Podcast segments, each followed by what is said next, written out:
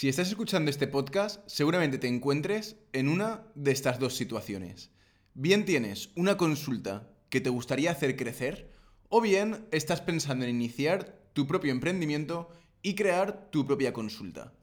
Sea cual sea tu situación, te invito a una formación totalmente gratuita que vamos a realizar de la semana del 22 al 29 de marzo, donde compartiré contigo cuatro clases con más de cuatro horas de duración llenas de contenido práctico y aplicable, donde aprenderás las claves para aumentar el número de pacientes en tu consulta.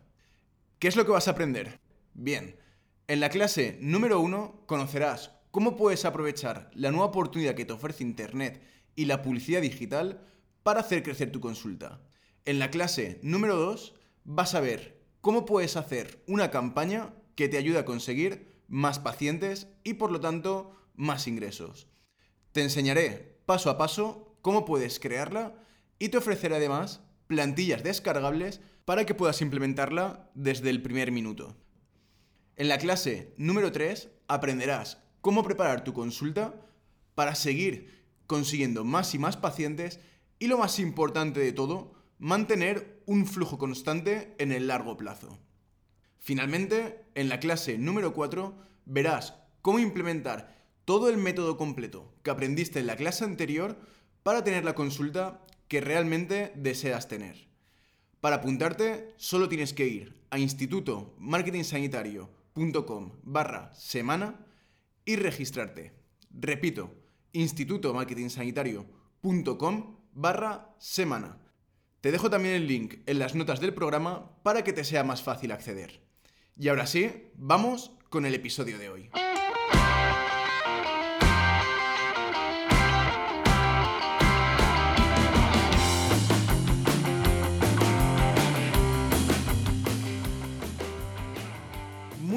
Bienvenido, bienvenida una semana más. Hoy episodio número 35 y en el episodio de hoy voy a compartir contigo una consultoría que tuve con Ana, ella es psicóloga, para crear la estructura de negocio. Una de las partes donde más falla la gente es sin duda en esta fase inicial, en, en ver qué quiere vender, cómo lo va a vender y el proceso que se ha de seguir para crecer en el largo plazo.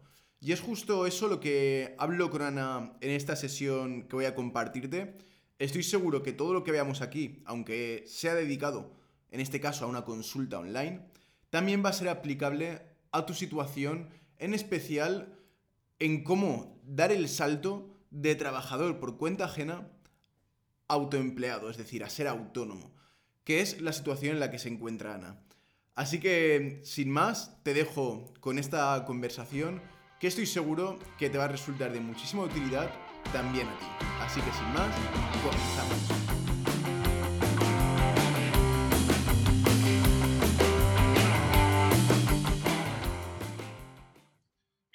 Bueno, pues desde este momento todo lo que digas podrá ser utilizado en tu contra, ¿vale? vale. Nada, te cuento el plan de la sesión. ¿Vale? En primer lugar, he planteado lo que sean los objetivos a nivel del proyecto o a nivel de vida, que viene a ser más o menos similar, ya que al final no se separa el uno del otro. En segundo lugar, ver un poco el mercado, cómo está y cómo deberíamos abordarlo. Ver el proceso de creación de contenido y la planificación en redes sociales de ese contenido para poder crecer aprovechándolo realmente de una forma útil, no publicar por publicar, ni conseguir seguidores por conseguir seguidores y luego ver qué tipo de campañas tendríamos que tener activas y qué tipo de, bueno, de acciones podríamos ejecutar, ¿vale?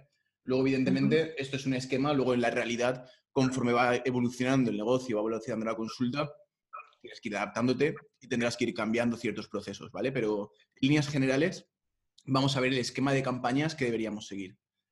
¿Vale? Entonces, en primer lugar, la situación actual es que estamos trabajando unas 25 horas semanales, ¿vale? En, un trabajo externo que al final nos da unos ingresos X, ¿vale? Nos da unos ingresos entre 600 y 800 euros, por así decirlo. Entonces, claro, aquí tenemos que el tiempo invertido, rendimiento económico, está un poco descompensado y es lo primero que tendríamos que solventar, ¿vale? Para poder dejar ese trabajo, liberar ese tiempo, lo primero que tenemos que hacer es buscar una base sólida y sostenible de facturación de ese dinero que estamos ingresando actualmente. Este es el paso inicial que habría que dar, el desprenderse de lo que nos quita 25 horas a la semana, porque son muchas horas que puedes dedicar a tu proyecto. O dicho de otra forma, que actualmente no le estás dedicando a tu proyecto. ¿Vale? Por lo tanto, el objetivo número uno en el que yo me centraría sería en, en conseguir esa facturación por mi propio pie. ¿Vale? Que realmente no es tanto. O sea, estamos hablando que tus consultas valen a 55 euros, si no recuerdo mal, las que tú haces Sí. por tu cuenta. Entre 55 y 60, depende de los paquetes y depende de, de si, me, si me compran una consulta, solamente son 60. Bueno, solamente son 60. y Vale, luego pues después, perfecto. Pues en un escenario pesimista, que es como es mejor calcular las cosas, cada cita son 55 euros. ¿Vale? De ahí en adelante, pues oye, todo lo que venga, bienvenido sea. ¿Vale? Pero siempre mejor hacer los cálculos en base negativa. ¿Vale? Entonces, claro, estamos hablando que vamos a centrarlo en una media de 700 euros. ¿Vale? Ni 600 ni 800, nos quedamos en 700. Ne- necesitamos 700 euros netos cada mes para poder dejar el trabajo y liberar tiempo, evidentemente. O sea, al final, si vamos a generar ese dinero dedicando las mismas horas, para eso nos quedamos como estamos. La gracia es que nosotros sabemos que con nuestras consultas vamos a trabajar mucho menos tiempo para generar esos mismos ingresos.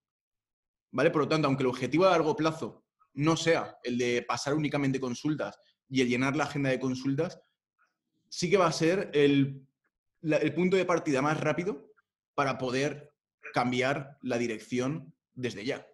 ¿vale? Lo más rápido posible. Es decir, no dilatar el, espa- el, el tiempo, porque al final, si tú creces ya o quieres empezar con tu proyecto inicial, requiere tiempo.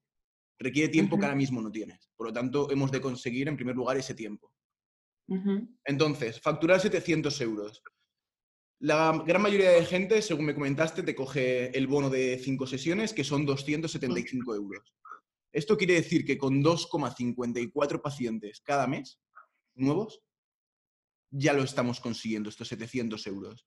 Vale, vamos a poner, a poner que son 3. En lugar de 2,54, re- redondeamos a 3. ¿Vale? 3 pacientes por 275 serían 825 euros. ¿Vale? Aquí vamos a tirar un poquito de matemáticas. 825 euros.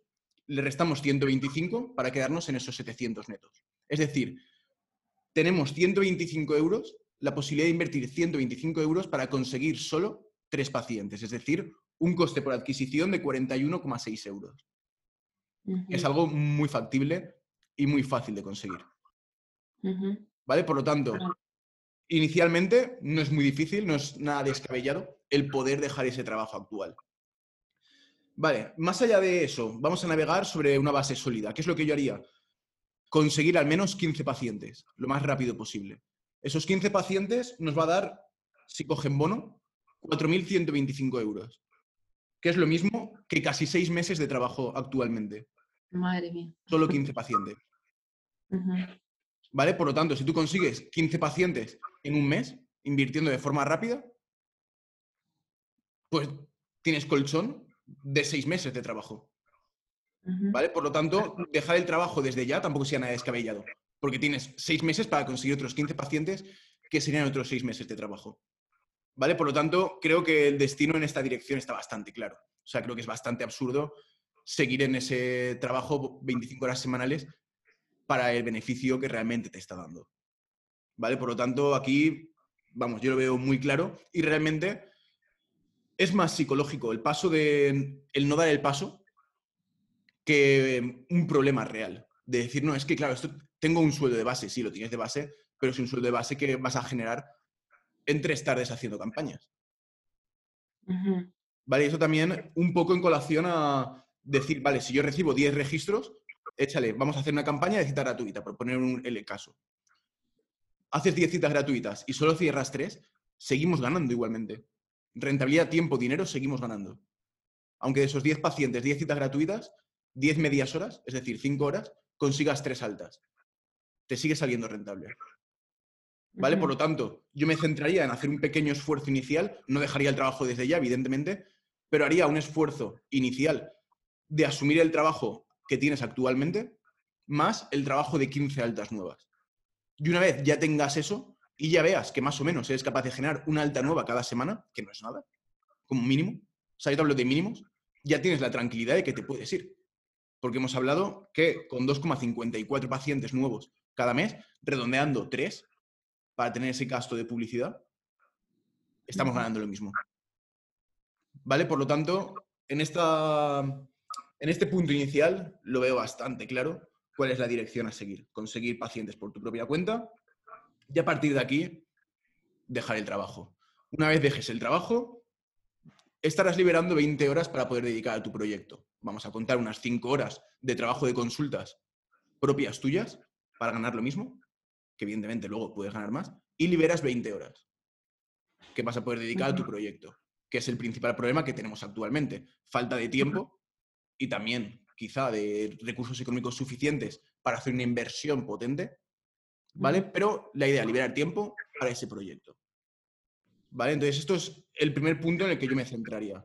Vale. Conseguir pacientes sí o sí por mi propio pie. Porque va a ser lo que te va a dar el próximo paso. Vale. Vale, entonces, a partir de aquí, el modelo de negocio, el público objetivo está bastante claro, ¿vale? Vamos a padres y madres y evidentemente a sus respectivos hijos, pero bueno, de momento los hijos de 10 años no van a pagarte. ¿Vale? El público objetivo siguen siendo los padres por mucho que la propuesta de valor sea orientada al niño. ¿Vale? Entonces, la propuesta de valor es algo así como mejorar las relaciones en la familia educando desde el respeto, algo similar. ¿Vale? Que habría que poner el mensaje, habría quizá que trabajarlo un poco en función de a dónde te quieras orientar más, si a padres, a madres, o sea, perdón, a padres o a hijos. ¿Vale? Eso sería ya, bueno, con calma, delimitarlo simplemente en cada una de las páginas de la web donde se ofrezca el servicio de psicoterapia infantil o a padres, poner la propuesta de valor correspondiente, ¿no? ¿Vale? Si me quieres interrumpir en algún momento, eres libre, ¿vale? Lo digo para de ahora en adelante también. Sí, es, eso, para padres, madres y también profesores o maestros, porque también están súper interesados en este tipo de, de, educación, ¿no? Eh, de cambiar esa forma de educar de forma eh, basada en el poder y, ahora mismo pues eh, cambiársela a una forma más respetuosa. Y eso luego el público objetivo, los niños no serían porque, bueno, al final mi interés es trabajar vía online y con los niños de 5 años online pues es mucho más complicado. Entonces es más dirigido el mercado hacia los padres, como hemos dicho, los profesores. Vale, entonces, en este aspecto, lo primero que tendríamos que ver es el grado de demanda que pueda haber, ¿vale? Tanto demanda activa como la demanda pasiva, ¿vale? Demanda activa, gente que está buscando este servicio en concreto, ¿vale? Yo he hecho un poquito la búsqueda y a ver, búsquedas, búsquedas, no hay en exceso, ¿vale? Hay unas 140 búsquedas, 150 búsquedas mensuales más o menos, ¿vale? O sea, mediante la vía activa, eh, de, demanda activa no vamos a funcionar mucho. Luego, hay demanda pasiva, es decir, hay gente... Perdona, eso sería por medio de Google, ¿verdad? Por las campañas de Google.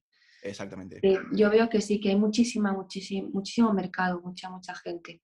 O sea, por lo que he visto, em, por ejemplo, el otro día estuve en un, en un reto y se apuntaba muchísima gente. También aprovecho la gente de los retos que se han apuntado, por ejemplo, a través del canal de Telegram, he estado mandándoles también eh, mensajes y, tal.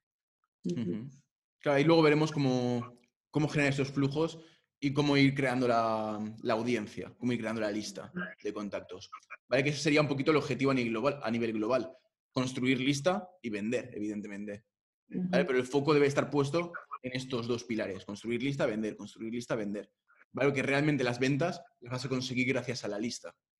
Es mucho más fácil vender a gente de tu lista, a gente que ya tienes una relación, que a gente de nuevas. ¿Vale? Sobre todo. que sí es cierto que me doy cuenta de que la gente que tengo en la lista, mucha de la gente, o sea, son gente que no tiene recursos, muchos recursos económicos y que hace falta cambiar igual la estrategia para mm, las citas gratuitas que sean orientadas a, otro tipo de población también porque sí, son gente que normalmente lo que quiere es eh, cita gratuita, pero todo gratis y luego no están dispuestos, tan dispuestos a pagar por el servicio. Eso es lo que en mi caso yo creo que me ha dado la impresión. Bueno, ahí sería también el perfilar un poco la segmentación en las campañas, ¿vale? Que luego sí que pasamos un poco más a esa parte. Vale.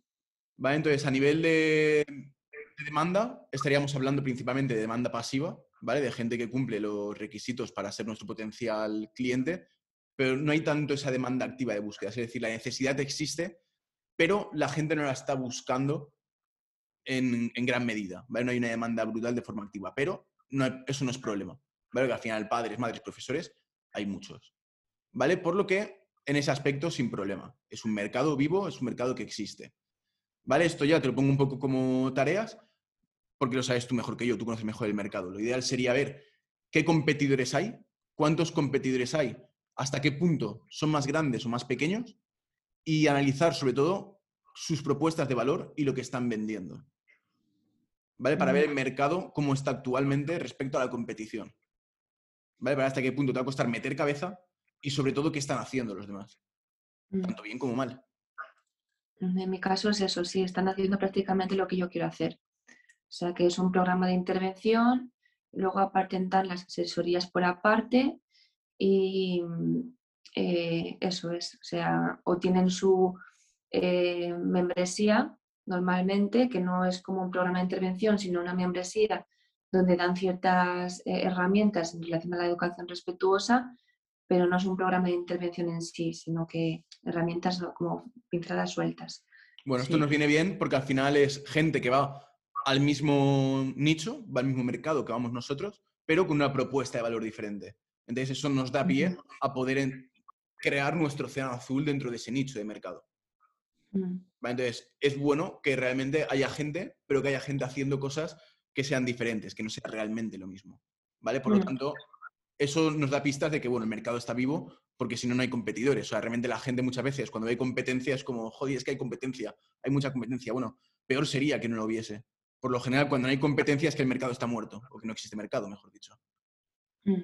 ¿Vale? Por lo tanto, en ese aspecto, bien, que haya competencia y sobre todo porque están haciendo cosas distintas. No es, no es, competir como pueda ser a lo mejor en un mercado local de consulta de fisioterapia por consulta de fisioterapia. Al final todos hacen lo mismo.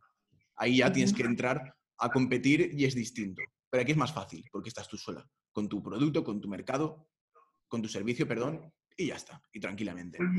Vale, entonces, a la hora de crecer, ¿vale? Como hemos comentado, objetivo número uno, crear lista y luego monetizar esa lista. Esto no quiere decir que no se pueda vender a tráfico frío, pero el objetivo de hacer crecer la lista tiene que estar siempre en mente. Básicamente porque gran parte de tus productos posteriores de venta van a ser infoproductos. Las intervenciones van a tener formato de infoproducto que van a ser online.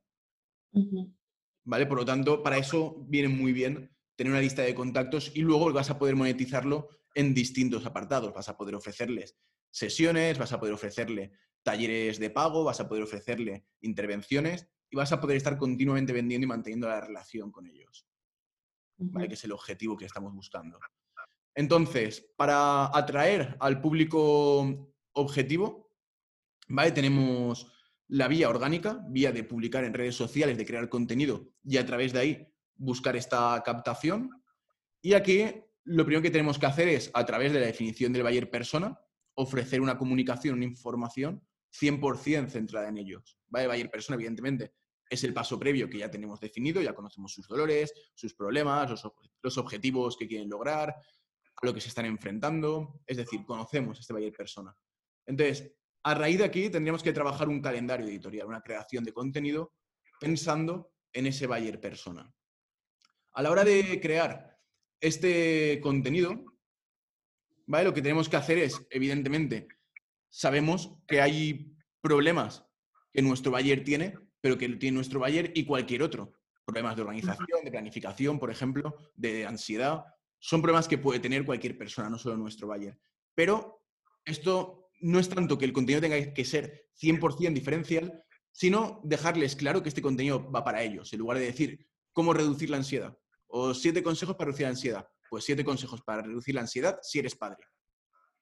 En lugar de cómo ser más productivo, pues 10 claves para los superpapás y supermamás que acaban con todas sus tareas, ¿sabes? Lo que sea. Pero identificas en cada uno de los contenidos a ese buyer persona. Segmentarlo, vaya, sí. Eso es, al final el copy por sí mismo ya segmenta. Entonces, no se basa tanto en que todo lo que des tenga que ser exclusivo de ese nicho, sino que ellos vean que le estás hablando a ellos, que tu nicho de mercado y con quien tú quieres trabajar son ellos.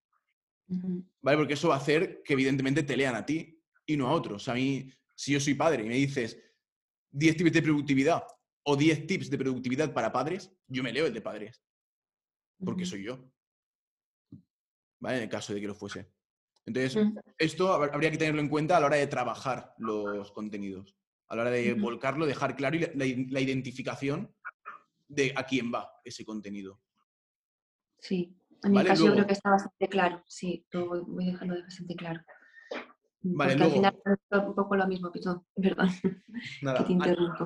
A, a nivel de planificación del contenido, de la creación del calendario editorial, lo más fácil es o bien trabajar desde los problemas que tienen o bien trabajar desde ciertas áreas de conocimiento. Me explico. Tú puedes coger, y esto siempre es igual, cuatro o cinco bloques de los cuales vamos a sacar luego los contenidos. Entonces podemos sacar, eh, si trabajamos desde los problemas, cuatro o cinco problemas globales que tenga mi buyer persona, y a raíz de ahí es cuando ya pienso en los contenidos. Por ejemplo, problema número uno, no entiendo a mi hijo, por así decirlo. Bueno, pues podemos hacer un post de, tu hijo hace esto, descubre la verdad detrás de su comportamiento, yo qué sé, por decir algo. Y de ahí vas sacando ya cada uno de los tips pensando en cómo puedes ayudarle a que esa, gente, esa persona entienda a su hijo. Problema número dos, no sé cómo imponerme ante mi hijo, por ejemplo. O no sé si, si debo castigarle, lo que sea. Problemas. Y a partir de ahí sacas contenidos. Esto, es mucho, esto suele venir bien planificarlo de esta forma porque es mucho más fácil pensar en contenidos para ayudarle a entender a su hijo que no abrir el Excel y decir, vale, voy a crearte más, a ver de qué puedo hablar. ¿Sabes? Porque así piensas de una forma más organizada. Y sobre todo te permite ofrecer contenido diferente, porque tú creas cinco temas globales y vamos a suponer que sacas cinco contenidos de cada problema, entonces tú publicas problema 1, problema 2, problema 3, problema 4, problema 5. Problema 1, problema 2, problema 3, problema 4. Sí, así me parece más, eso es. Entonces, el contenido al final se organiza automáticamente y vas ofreciendo información mucho más dinámica y diferente, porque si no, vas a pecar de ofrecer siempre lo mismo y de ofrecer un contenido muy lineal. Puedes pensar en un contenido, ah, pues estaría bien hablar sobre la educación según el modelo X y vas a empezar a desarrollarlo en cada uno de los vídeos. Y a quien no le interese, ya lo has perdido. De esta forma es mucho más fácil que la gente se pueda ver identificada con lo que tú estás contando. O si no, la otra forma que tendríamos también de poder plantear este calendario editorial sería clasificar por áreas de conocimiento y luego a partir de ahí sacar contenidos. Por ejemplo, enseñanza, educación en valores, conducta. Yo qué sé, eso sabrás tú mejor. ¿Vale? Que es. Y al final te puedo decir, pues a nivel de nutrición, podría pensar nutrición deportiva, nutrición clínica, nutrición infantil. Y a partir de ahí, sacar contenidos exclusivos de cada una de estas áreas de conocimiento. Entonces tú tienes que sacar algo similar pero de tu área. Vaya, aquí me he inventado. En el sería todo relacionado con comportamiento, con las emociones, con eh, la comunicación. Eh, es que está muy definido, el, el, campo está muy definido, así que es algo tan específico que la verdad que ayuda bastante tenerlo tan específico. Vale, pues esas serían las dos formas en las que podrías plantearlo. ¿Vale? Que no es solo uno o lo otro, tú puedes hacer un mes desde una perspectiva, ver si te gusta, probar la otra perspectiva y vas probando a ver cómo te sientes tú más a gusto y más cómoda. Vale. Vale, entonces, este contenido, evidentemente, habría que ofrecerlo en base a los canales de comunicación que esté empleando el Bayer Persona, es decir, donde se encuentre mi Bayer Persona, en Facebook, en Instagram, en Twitch, en donde sea, donde se encuentra ese público objetivo. En mi caso, yo creo que donde más, más es en, Instagram. O sea, porque antes lo hacía vía YouTube, nada, un fracaso total. y ahora en Instagram tengo muchísima más eh, manga ancha, porque aparte es estar todos los días publicando. Entonces, como que me da esa relación más directa con las personas. Y les puedo escribir también por privado, cosa que eh, en el canal de YouTube no podía hacer y creo que a través de Facebook la gente tampoco ve tanto el, los privados, o sea, los mensajes privados. Entonces, eh, creo que en mi caso donde más hay es en Instagram. Por ejemplo, este fin de semana voy a hacer un reto sobre, durante tres días de cómo educar sin perder los nervios, entonces me da esa posibilidad de mandarles el privado por eh, mensaje privado para decir te apuntas tal. Entonces como que se da más la relación de, tú a tú. Mm. Vale. Entonces, sería publicar en Instagram y ya que nos permite linkarlo a Facebook, pues oye, no pierdes nada, no te cuesta tiempo hacerlo en Facebook. Luego, cuando hagas los directos, yo me enchufaría en el ordenador el Facebook y en el móvil Instagram y ya está, ya que estoy, los publico en los dos. Porque total, aunque lo vean tres personas, me da igual si lo estoy haciendo igualmente ya. Sí, en Latinoamérica funciona mejor o en México funciona mejor el, Facebook y yo creo que aquí en España se usa más el Instagram. la, caída de Facebook no ha sido tan grande en América. Ni en la del sur, ni en la del norte, ni en nada. En América Facebook funciona bastante más que aquí, ahora mismo. Entonces, a partir de aquí, los contenidos, evidentemente, si vemos que el alcance orgánico no es muy alto, lo que yo haría sería ver cuáles son las publicaciones que mejor rendimiento están teniendo, que más interacciones tienen, que más compartidos, más guardados, y las que más tengan, promocionarlas. Que al final le vas a meter muy poquito dinero, vas a conseguir alcance, vas a conseguir una interacción y cada interacción nos da la posibilidad de luego crear una campaña de retargeting para esa gente. Muy barata también. ¿Vale? Por lo tanto, la idea es que quien entra en contacto con nosotros, que ya no se escape, en cierto modo. Que continuamente podamos incidir sobre ellos. ¿vale? Luego pasaremos más a la parte del funnel, pero bueno, en resumidas cuentas, buscamos interacción, buscamos la conversión de una persona que interactúa con nosotros se convierta en un lead que entre a nuestra lista de contactos y cuando alguien está en nuestra lista de contactos buscamos la conversión a venta. Ese sería el proceso más simple. Como he comentado antes, no quita para que busquemos ventas directas en cierto momento. ¿Vale? Que me haría falta saber un poco sobre Instagram y demás porque estoy bastante perdida, pero bueno, eso sería punto y aparte. Eh, repite la pregunta, perdona que... Que, tendría que saber un poquito más sobre Instagram porque estoy un poco perdida. O sea, eh, yo publico, pero necesito eh, un poquito más de saber medir las métricas de las, las publicaciones, saber cómo poner los hashtags, saber cómo estructurarlo todo un poco mejor. O sea, porque no, no lo sé, estoy un poco perdida en ese aspecto también. Vale.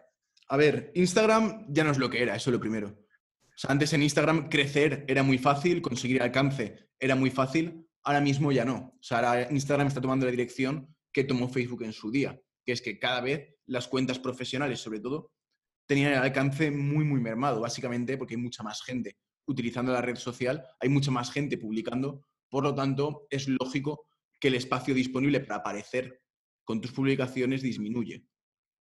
¿Vale? Por lo tanto, si realmente queremos tener alcance, hay que tener en cuenta que hay que invertir en promocionar. Hay que darle alcance a aquello que mejor está funcionando. Evidentemente, no vamos a promocionarlo todo, pero sí habrá que promocionar la publicación que de forma orgánica haya generado un mayor rendimiento.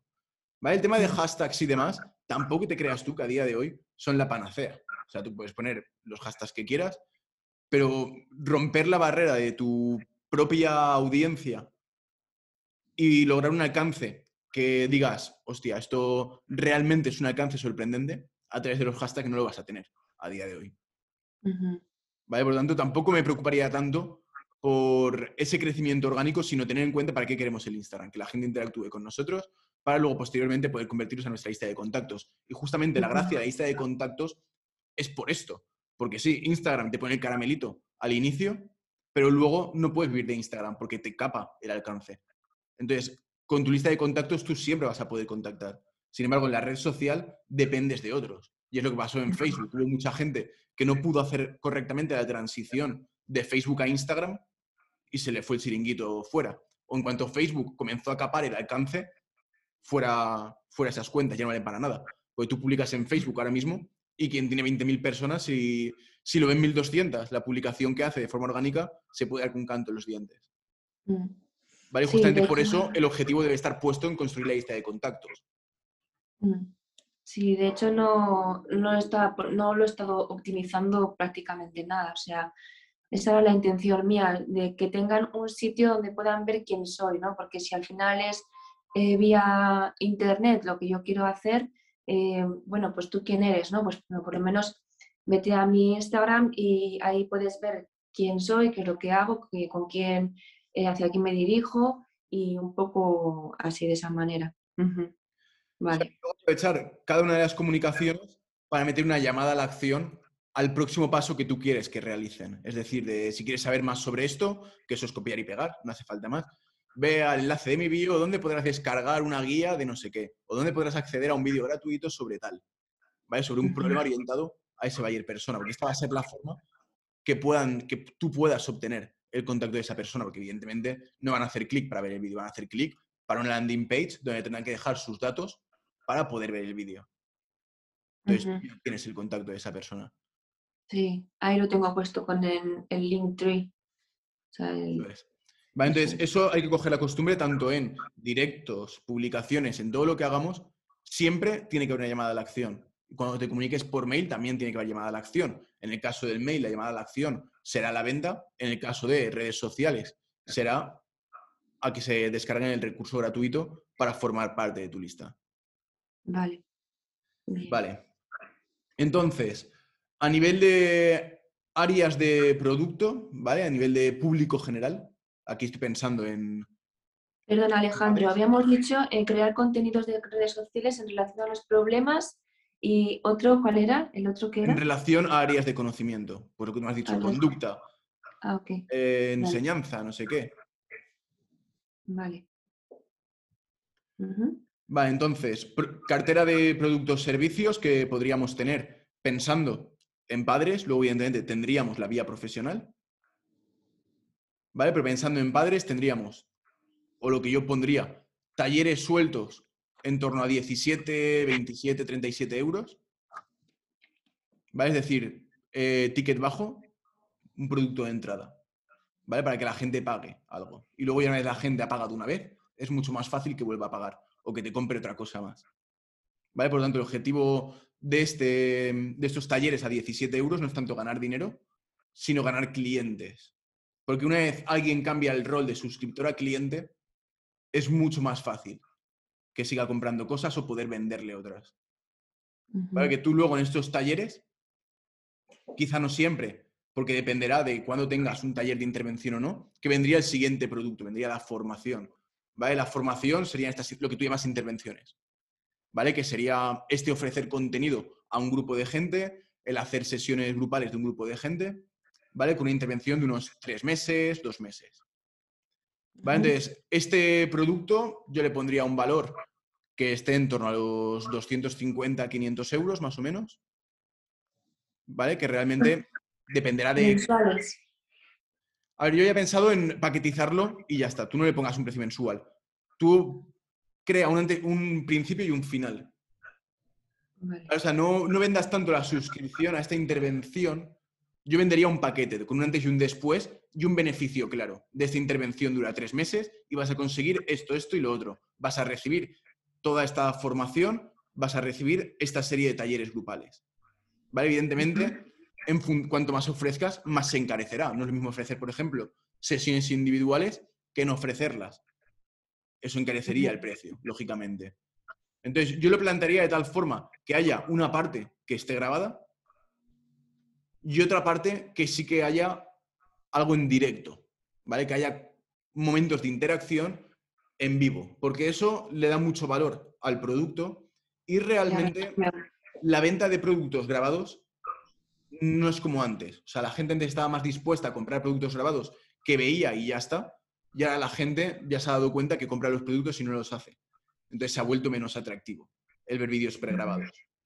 ¿Vale? Por lo tanto, está bien que haya una parte que sea grabada porque realmente controlas mucho más la experiencia de usuario, porque tú ya tienes eso grabado, ya sabes lo que va a ver y eso está controlado. Y luego tener el apoyo de directos para que la gente vea que, tiene un contacto con un ser humano, que no está simplemente en una pantalla viendo vídeos y ya está. ¿Vale? Entonces, ¿Cómo se puede encarecer el precio o qué motivos van a hacer que se encarezca el precio? Pues si hay un seguimiento del caso de esa persona, si hay un feedback mayor o menor de esa persona, todo eso puede modificar el precio. Entonces hay que ver en qué, hasta qué punto la gente está dispuesta a pagar. Aquí puedes hacer un grupo beta inicial con un precio un poquito más bajo para ver qué resultados eres capaz de ofrecer y para conseguir sobre todo testimonios de la gente que lo está haciendo. Y ya luego lanzar el producto como tal. ¿Vale? Que al final tener testimonios te va a ayudar mucho a poder vender. Vender sin, sin testimonios es algo un poco más complicado, que aquí también es verdad que tú puedes aprovechar los testimonios de tu propia consulta para ofrecer otro producto. Aunque esa gente no haya comprado ese producto en concreto, no hay ningún problema, es gente a la que tú has ayudado. Evidentemente no se le miente, no se le dice que es gente que ha hecho este programa y consiguió esto, es gente que yo he ayudado. De mira lo que consiguió esta persona trabajando conmigo. Punto. Vale. Entonces, eh, sería unos talleres de 17 euros con el objetivo de que compren barato para poderlos captar y luego a través de allí eh, mandarlos directamente al, a uno que sea de high ticket, ¿no? O sea, de... Sí, esto sea, ticket, esto sea un producto más, más estándar, más commodity, por así decirlo. Luego, si quieres sacar un high ticket, perfecto. Pero eso es un paso que a, día de hoy no he contemplado ese producto porque es algo que tendrías que ver tú qué high ticket puedes ofrecer.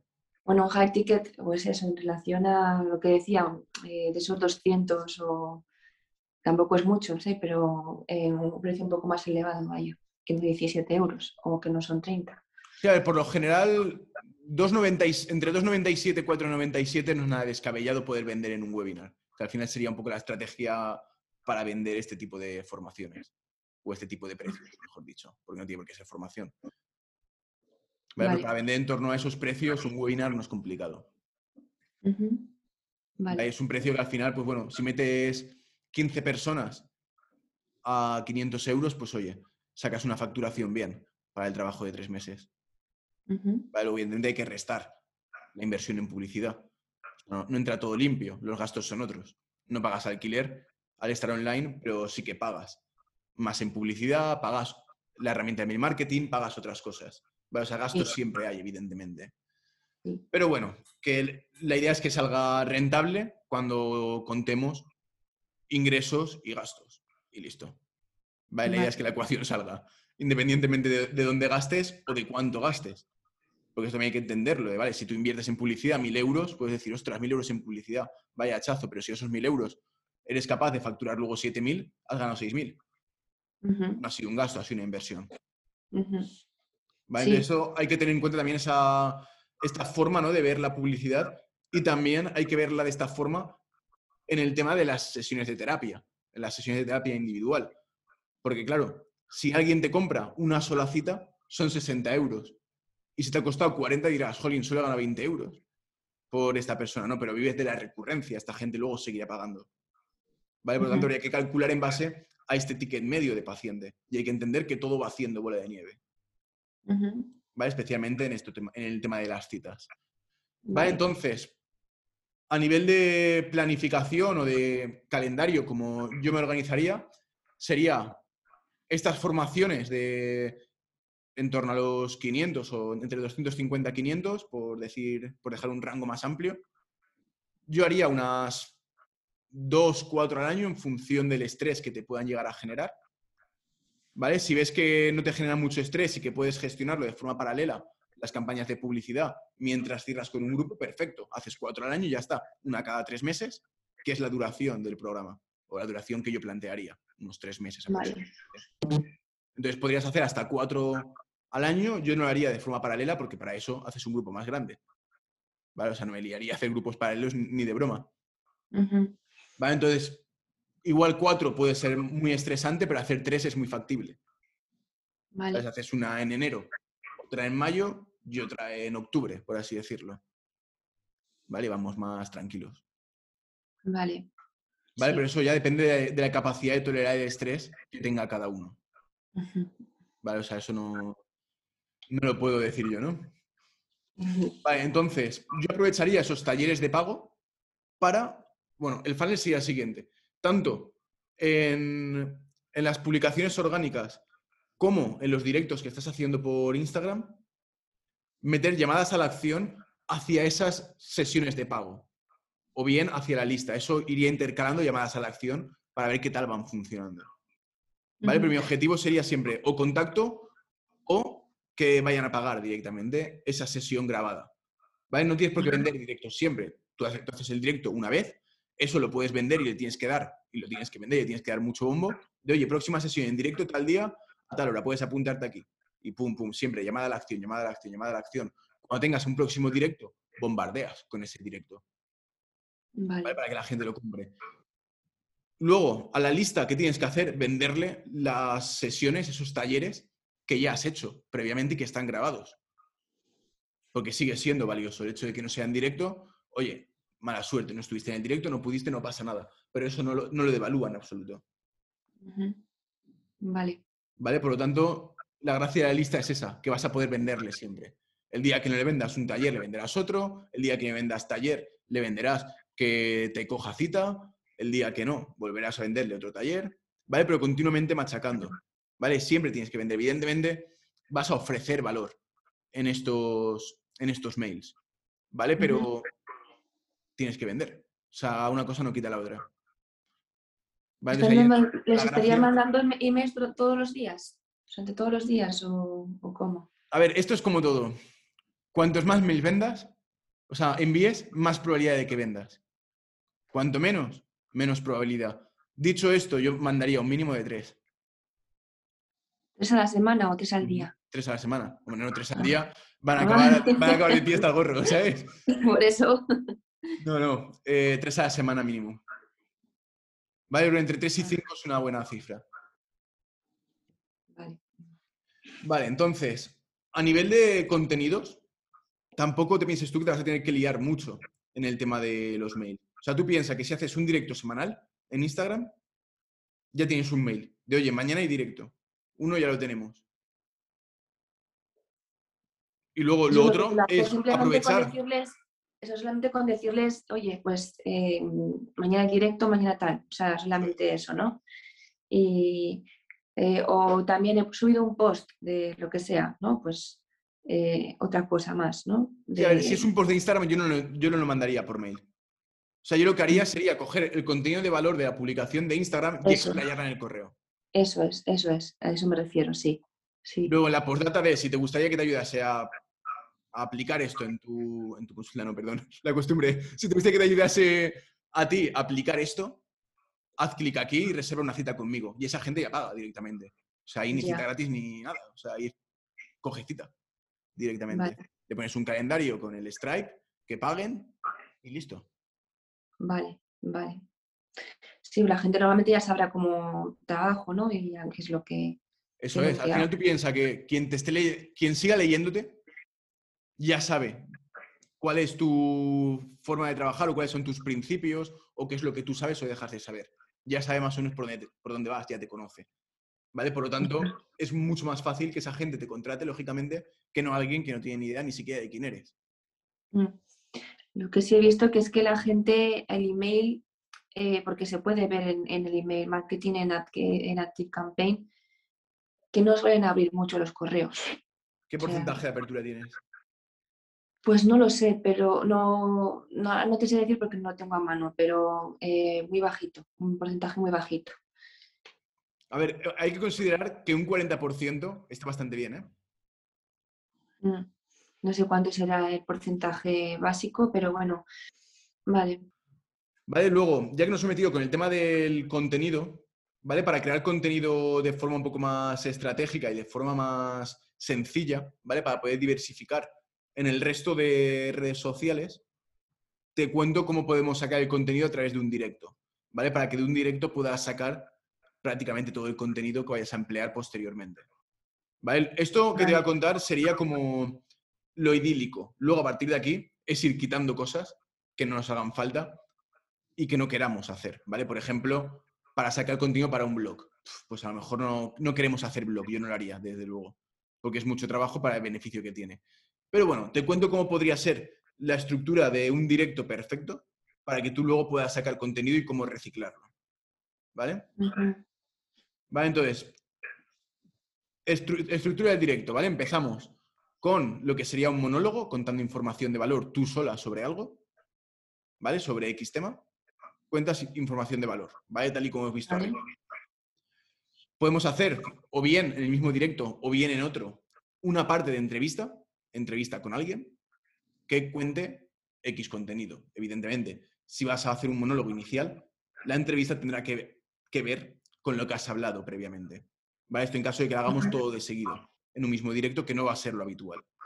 ¿Vale? Por lo general, o un monólogo o una entrevista. Entonces puedes ir intercalando, ¿vale? Entre esos contenidos. Luego puedes hacer un apartado de preguntas y respuestas, de dudas, ¿vale? Que las puedes recopilar previamente a la lista. De, oye, vamos a hacer un directo la semana que viene. ¿Qué te gustaría que resolviese en directo? Y que te contesten con las preguntas y ya las tienes para ese directo. ¿Vale? ¿Vale? Luego puedes hacer, por ejemplo, eh, top 10 o top 5, un listado de, de cosas útiles. Pues yo qué sé, 10 páginas sobre educación para niños que están súper bien. 10 eh, consejos para organizarse. Eh, yo qué sé, 10 formas de llevarle la contraria a tu hijo sin crear conflicto, lo que sea. ¿Vale? Pero un listado de cosas, de como pum, pum, pum, más, menos desarrollado y más tips rápidos, por así decirlo. Eso es. Luego, eh, esto en este caso no aplicaría en exceso, pero un cómo hacer algo más práctico, un supuesto práctico de cómo tratar, yo que sé, una situación X. Eh, yo qué sé, cómo reaccionar si tu hijo te dice que le han robado el bocadillo en el colegio. ¿Vale? Por decir algo. Es lo primero que me acaba de la cabeza. Vale. ¿Vale? Luego puedes aprovechar eh, para comentar una cita célebre, una frase X que a ti te guste, que, que hable sobre educación, evidentemente, y comentarle el por qué esa frase estás de acuerdo con ella. Un pequeño comentario sobre esa frase célebre. ¿Vale? Luego te diré por qué de esto y cómo lo podemos aprovechar. Y luego ya el cierre del directo, que como hemos comentado, será o un call to action al lead magnet o un call to action a algo de venta.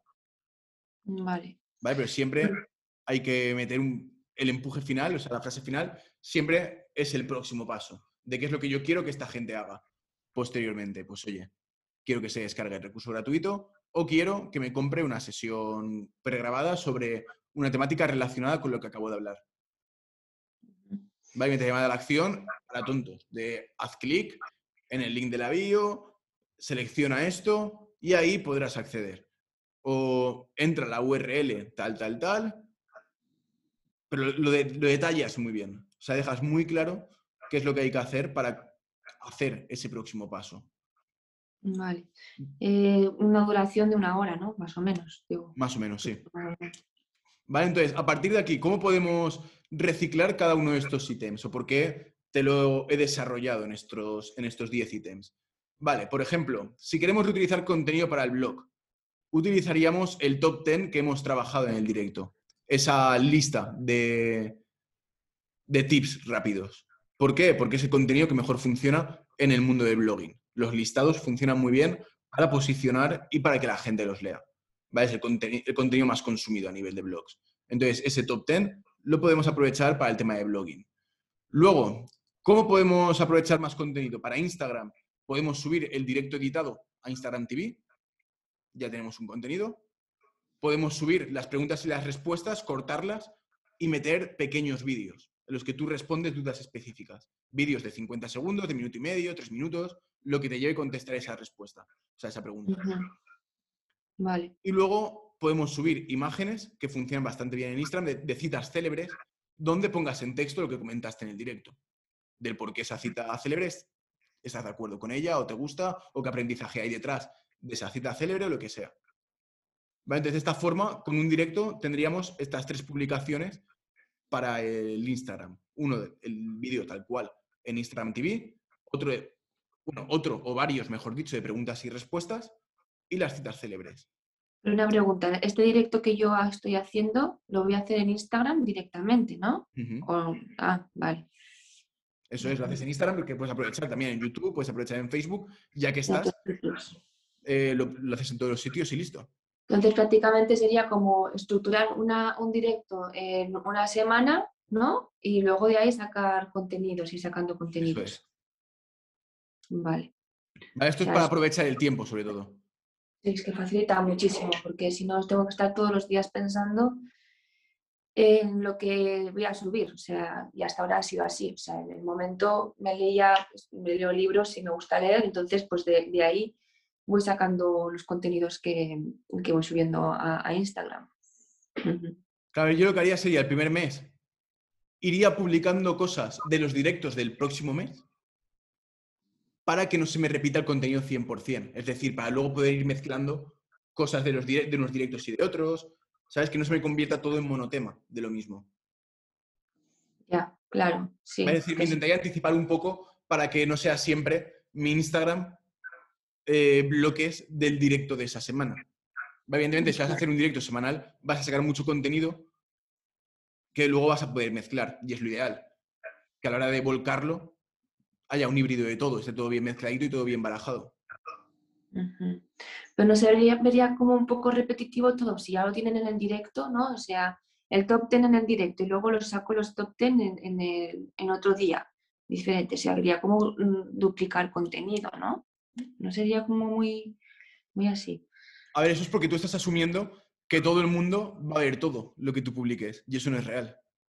O sea, no todo el mundo va a ver tu directo, de hecho, la gran minoría lo va a ver, no todo el mundo se va a chupar los 55 minutos de directo que subas a Instagram TV. Y luego cada uno consume un tipo de contenido. Uno prefiere más preguntas y respuestas, otro prefiere más simplemente leer. Entonces tú estás ofreciendo contenido diferente. Luego las preguntas y respuestas van a ser muy variopintas en cada directo. Por lo que tú vas a subir pequeñas respuestas a cada a problemáticas variadas. Por lo que ahí automáticamente ya estás subiendo un contenido variado a la fuerza que la gente te está preguntando. Entonces, en ese aspecto no hay ningún problema. O sea, nadie va a decir, ¡guau, qué repetitivo es todo! Todo es igual. O sea, no va a haber esa percepción. Y en caso de que a alguien no le guste, van a ser a dos personas.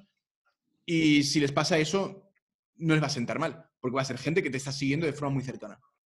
Esa va a ser la única persona que diga, hostia, eh, esto ya lo he visto, pero bueno, da igual. ¿Lo has visto? Pues oye, aquí lo tienes. O sea, la gente entiende que tú haces una cosa y tienes que darla. O sea, eh, no se percibe como repetitivo ni como negativo, sobre todo por lo que te digo, al final no todo el mundo va a ver todos los directos.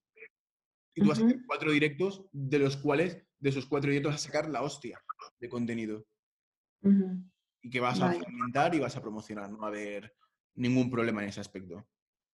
Luego, ¿cómo más podemos aprovechar el contenido? En el vídeo de YouTube funcionan bastante bien los cómo hacer lo que hemos comentado antes, de cómo hacer las cosas en concreto o cómo, cómo hacer si a tu hijo le roban el bocadillo en el colegio, como hemos puesto. Digamos que ese tipo de contenidos más aplicables y menos teóricos funcionan bastante bien en YouTube. Claro que la gente por lo general eh, busca en YouTube cómo cambiar la rueda de la bici o cómo hacer no sé qué. Entonces los contenidos de cómo X funcionan bien en YouTube, más que los informacionales. Vale, luego, Podemos reciclar también el contenido creando un podcast. El monólogo se puede subir a un podcast y la entrevista se puede subir a un podcast. Por lo tanto, si en un mismo directo haces podcast y entrevistas, podrías publicar dos podcasts semanales. Uno con el monólogo y otro con la entrevista. En caso de que sea a nivel alterno, que hagas una semana monólogo y otra entrevista, tienes un podcast semanal con contenido variado. A veces será monólogo, a veces será entrevista. de, esta forma consigue ser un poco más omnipresente sin perder la cabeza. Todo esto a nivel teórico es muy bonito, luego hay tiempo detrás, ¿eh? de edición, de sacar, de subir, pero también es verdad que con las 20 horas que nos sobran de trabajo, te da tiempo para hacerlos sin ningún problema. Te pones una tarde tonta o un día, me da igual, un día, ocho horas, a crear todo esto, a fragmentar, a, programar, a subir, tal, tal, tal, y a dejarlo todo hecho. Y ocho horas no te va a llevar. Igual te lleva cuatro, te lleva seis. Pues coño, en seis. En seis horas has planificado el contenido de prácticamente medio mes o un mes. ¿Vale? Por lo que sí, hay tiempo detrás, pero no es tanto como pueda parecer. Eso es lo que me falta, o sea, precisamente eso, la organización de, saber eh, cómo, cómo, poner el tiempo a hacer todo esto, porque sí, si no vas como cabeza, o sea, eh, pájaros sin cabeza o como gallos sin cabeza, ¿sabes?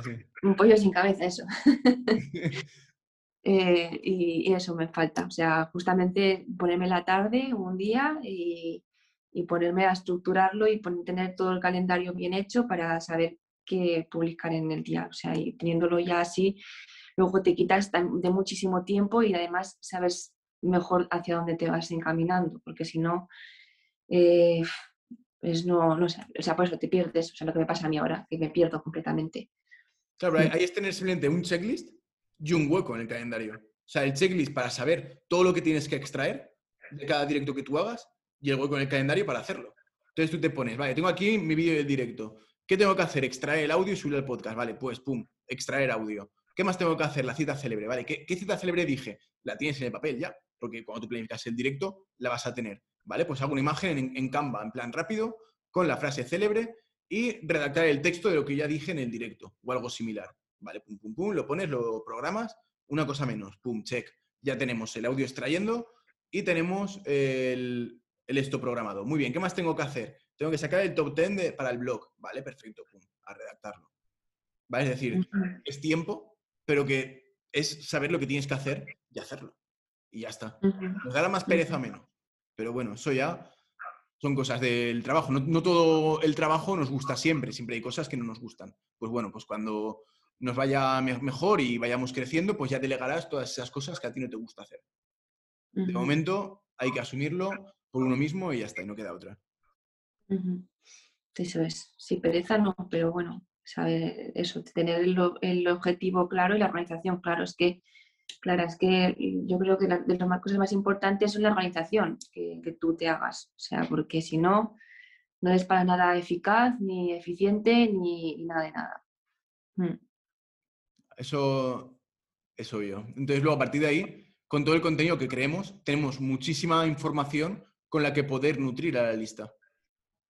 Porque todo eso es susceptible de poder enviarlo en un mail desde otra perspectiva. ¿Vale? Incluso podemos simplemente derivarles hacia ese podcast y vender en el podcast. ¿Vale? Por ejemplo, cuando tú envíes un mail, oye, he hecho este podcast, llamada a la acción, vas a poner una en ese correo, no vas a poner 18. ¿Vale? Entonces, tú le dirás, oye, mira el podcast. En ese correo no le venderás, le estarás mandando información de valor, pero es que estarás vendiendo en el podcast. Porque en el podcast dirás, recuerda que tenemos un, programa de intervención de no sé qué. O recuerda que puedes acceder a mis talleres en psicologiaana.com barra talleres, lo que sea. ¿Vale? Aunque en ese mail tú no vendas, me da igual porque estás vendiendo en el podcast. Hay que ver el tiempo eso, o sea, porque ahora mismo, como te digo, si estoy con este trabajo, luego también por las noches a veces para sacar algo de dinero extra, que es lo que me da para poder estar eh, invirtiendo en, todo este proyecto que estoy haciendo. Claro, pero yo, como te comentaba al principio, yo no me centraría en esto ahora mismo. Yo tendría esto como el utópico ideal a alcanzar y hacia donde me tengo que, que encaminar y poco a poco ir haciendo cada vez más cosas. Pero el paso número uno es campañas a tráfico frío y conseguir pacientes. Vale y luego financiarte a través de esos pacientes en lugar del trabajo. Porque te va a liberar mucho más tiempo y te va a quitar ya no solo tiempo, sino carga mental también. Porque al final es un coñazo el estar haciendo cosas o el estar trabajando donde no quieres trabajar ahora mismo porque no encaja en tu proyecto vital. Así es. Vale. Bien, pues eh, entonces ya voy a empezar a hacer lo de las campañas para, para, la, para captar los clientes.